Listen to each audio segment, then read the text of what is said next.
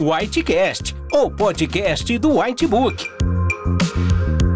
Aqui você encontrará informações atualizadas do mundo médico, relatos de casos clínicos, debates, discussão de condutas, além de descobrir como os conteúdos do Whitebook podem te ajudar nos desafios da profissão.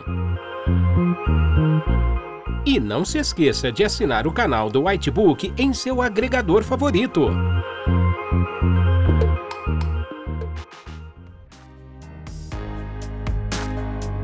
Olá a todos, eu sou Gustavo Balbi, médico reumatologista e editor-chefe de clínica médica do AFIA Whitebook. Hoje eu vou falar para vocês um pouco sobre as artrites sépticas. A artrite séptica, por definição, é uma infecção do espaço intraarticular. Ela decorre principalmente de disseminação hematogênica de patógenos, mas também pode estar relacionada à disseminação direta por trauma no local, por exemplo, ou então processos infecciosos por contiguidade, por exemplo, quando o paciente tem uma celulite sobre uma articulação. Nós podemos classificar as artrites gonocócicas relacionadas à Neisseria gonorreia no contexto de doença gonocócica disseminada, ou as causas não gonocócicas que têm como principal representante o Staphylococcus aureus.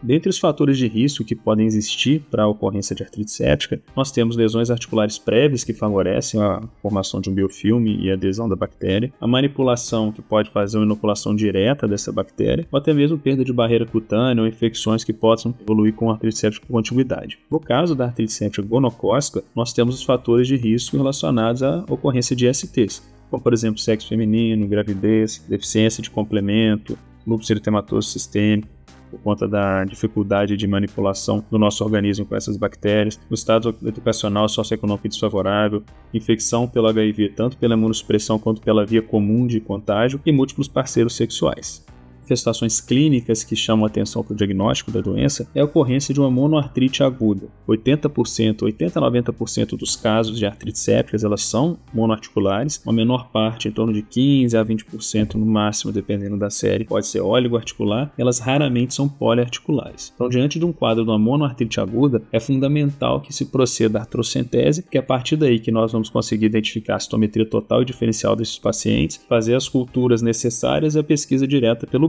no caso da artrite séptica gonocócica, existe uma particularidade com relação aos meios de cultura, porque ela não cresce em meios usuais. A gente precisa solicitar que sejam feitas culturas no meio específico para crescimento da Neisseria gonorreia e a gente usa mais frequentemente o agar chocolate o Thaia martã.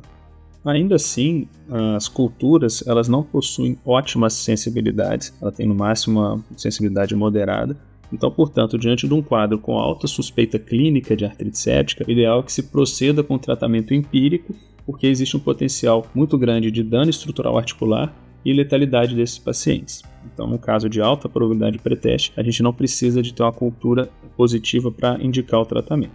E além disso, em relação a exames laboratoriais gerais, esses pacientes eles podem apresentar sintomas de inflamação sistêmica, com anemia da inflamação, leucocitose, elevação de VHS-PCR. Então, esses dados são significativos nesses pacientes. É muito incomum que um paciente com artrite séptica apresente VHS-PCR normais. Então, diante desse contexto, é esperado que eles sejam sempre altos, e se tiver muito baixo, a gente tem que considerar diagnósticos alternativos. Agora, com relação à identificação da Neisseria gonorreia em outros sítios, em outros materiais biológicos, a gente pode fazer suave uretral, anal, orofaringe e fazer pesquisa direta, cultura, inclusive PCR para identificação desses micro-organismos.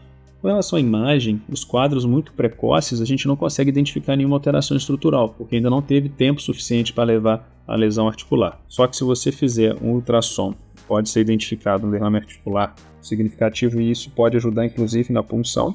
E a ressonância é um exame de muito alta sensibilidade, ele operar mais precocemente, a gente pode usá-lo nos casos de dúvida, desde que isso não atrase a propedêutica adequada de artrocentese e o tratamento empírico, caso necessário. Todo paciente em que existe a suspeita de artrite séptica, ele deve ser internado no hospital para que a gente consiga fazer a propedêutica adequada e a realização de antibiótico terapia venosa inicial e conforme os resultados a gente pode ir adequando esses tratamentos. Um dado que é importante no tratamento do paciente com artrite séptica é que a gente não deve fazer anti-inflamatório corticoide de rotina para tratar esses pacientes, mesmo que eles estejam com dor, porque o único parâmetro que a gente tem para avaliar a resposta terapêutica são os parâmetros clínicos. O VHS-PCR eles podem ajudar, mas eles vão cair mais tardiamente, e o que a gente precisa avaliar nesses quadros é a melhora do processo inflamatório de maneira geral. Para início da antibiótico terapia empírica, a gente acaba fazendo fazendo a cobertura tanto para os casos de artrite séptica gonocócica como não gonocócica, porque a gente não é capaz de excluir a possibilidade desses agentes com base apenas na história clínica. A gente sempre começa com cobertura com gram lipopeptídeo e uma cefalosporina de terceira geração, e a gente pode modular esse tratamento conforme os resultados da bacterioscopia e das culturas. Aqui a gente vai ter um acesso mais precoce à bacterioscopia. Então, caso a gente identifique um copo gram positivo no líquido sinovial, a gente pode fazer a cobertura com glipopeptídeo. Se foi é, identificado um diplococo gram-negativo em chama de vela no líquido sinovial, a gente pode trocar para cefalosporina de terceira. E se a gente não tiver identificação nenhuma, a gente mantém o tratamento da associação de glipopeptídeo com é, cefalosporina até que a gente tenha o resultado de cultura. Caso isso nunca é, leve a nenhuma identificação de microorganismo, a gente vai completar o tratamento com esse esquema. Uma coisa que é importante é que seja feita a drenagem articular, porque essa infecção funciona como uma infecção dentro de uma cavidade fechada. E aí a gente pode ter dois procedimentos diferentes para isso. O mais habitual e que pode ser usado com equivalência à drenagem cirúrgica é a artrocentese diária desse, dessa articulação até que o líquido saia mais claro. A gente vai ter dificuldade de fazer esse procedimento em pacientes que têm artrite séptica de quadril, então vai precisar de fazer uma abordagem cirúrgica para lavagem da cavidade. Mas se for, por exemplo, artrite séptica de joelho, que é uma das mais frequentes que existe, a gente pode fazer artrocentese seriada do joelho. No entanto, existem algumas indicações de artrotomia que devem ser levadas em consideração sempre que fazer esse tratamento. Como eu já disse, a artrite quadril ela é mais difícil de acessar, mas o ombro também é complicado, então precisa ser abordado do ponto de vista cirúrgico.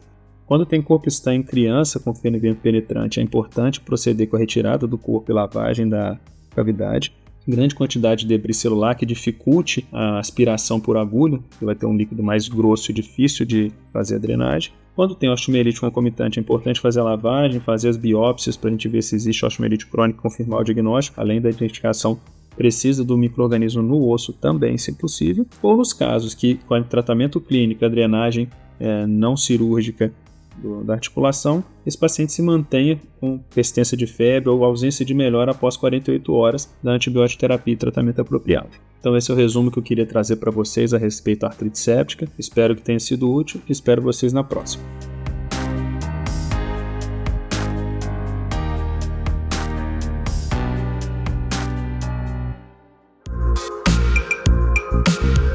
Para mais conteúdos atualizados, não deixe de assinar nosso canal do Whitebook e acesse nossos podcasts no portal PebMed em pebmed.com.br.